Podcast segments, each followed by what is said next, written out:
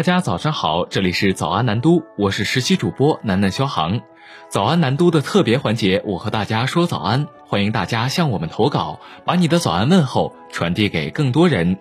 今天是十二月二十六号，星期一，昨夜今晨热点新闻，一起来关注吧。杭州一女子赠送感冒药给邻居男子，反被男子踹门辱骂一事有新进展。十二月二十五号晚间，杭州市公安局拱墅区分局发布通报称，因考虑双方当事人均已患病、身体不适，且事情因误会引发，派出所民警在现场进行调解，并对男子进行了口头警告。双方对此表示认可，并在幺幺零出警现场登记表上签名确认。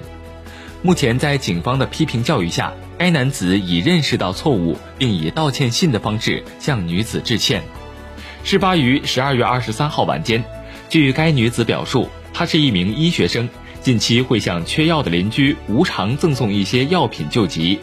当天二十时六分左右，涉事男子联系她要上门取药，当时她以为阳性患者头晕不适，动作有所延缓。十二分，她发了地址。二十九分，该男子来到她家门口敲门后开始踹门，此时该女子正在捡药。三十三分把药给了男子，并说他踹门很没有礼貌。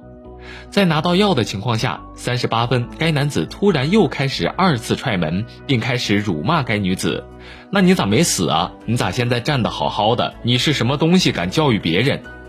监控视频画面显示，该男子还动手推搡了女子。事发时，该女子已报警。十二月二十五号早间。该女子再度发文回应称，该男子至今没有向她道歉，在警方介入后仍无视她的道歉要求。记者从应急管理部获悉，十二月二十四号十三时四十分许，新疆西部黄金伊犁有限公司一金矿发生坍塌事故，造成十八人被困。应急管理部派出由国家矿山安全监察局负责人带队的工作组赴现场指导救援处置和事故调查，同时选派三名矿山救援专家紧急赶往现场协助指导救援工作。当地已组织专业队伍九十五人、救援车辆十七辆、各类应急救援装备四百六十七台套投入救援，事故救援工作正在紧张进行中。南都记者从香港特区政府新闻网获悉，十二月二十四号，香港特区运输及物流局局长林世雄撰文称，港珠澳大桥港车北上不设配额计划的详细安排，预计二零二三年三月或之前公布，同年内实施，预计四十五万私家车车主和乘客将受惠，相关部门会参考实施经验，研究将计划延伸至一个香港和深圳的陆路口岸。据了解，目前香港私家车若要往来香港与广东省，一般而言必须取得粤港跨境私家车常规配额，即俗称两地车牌。而常规配额的申请资格要求，按广东省政府规定，港车北上计划实施后，香港居民即使没有两地车牌，也可以驾驶自己名下的私家车，经港珠澳大桥往来香港与广东省做短期商务、探亲或旅游。十二月二十五号，南都记者注意到，阿里云发布关于十八号香港 Region 可用区 C 服务中断事件的说明。说明中披露，十八号相关机房冷却系统失效，包间温度逐渐升高，导致一机房触发消防系统喷淋，电源柜和多列机柜进水，部分机械硬件损坏，整个处置过程超过十个小时。与此同时，还存在客户在香港地域新购 ECS 等管控操作失败，以及故障信息发布不够及时透明等问题。阿里云表示，此次事件对很多客户的业务产生重大影响，也是阿里云运营十多年来持续时间最长的一次大规模故障。据南都此前报道，十八号，澳门特区司法警察局发布消息称，由于阿里云的香港机房节点发生故障，导致包括澳门多家网站及 APP 自当日五时起无法访问使用。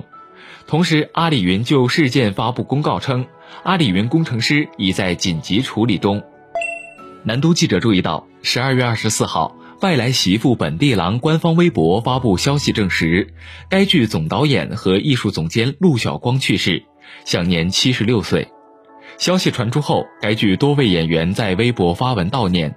据了解，外来媳妇本地郎从两千年开播以来，已经播出超过四千集，逐渐成为一张广东名片。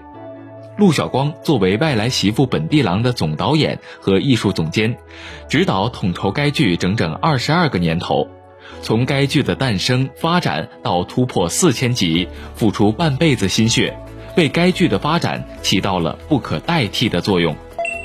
美国宇航局喷气推进实验室的团队十二月二十一号表示，在两次尝试联系洞察号火星探测器失败后，任务控制员于当天宣布了探测器寿终正寝，死亡的原因是其电池耗尽了能量。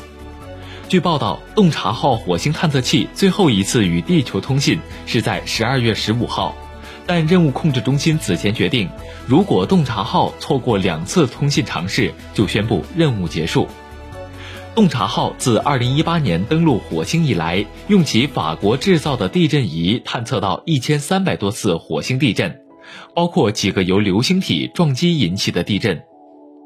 以上就是今天的早安南都的内容，更多内容请关注南方都市报 APP。本节目由南方都市报出品。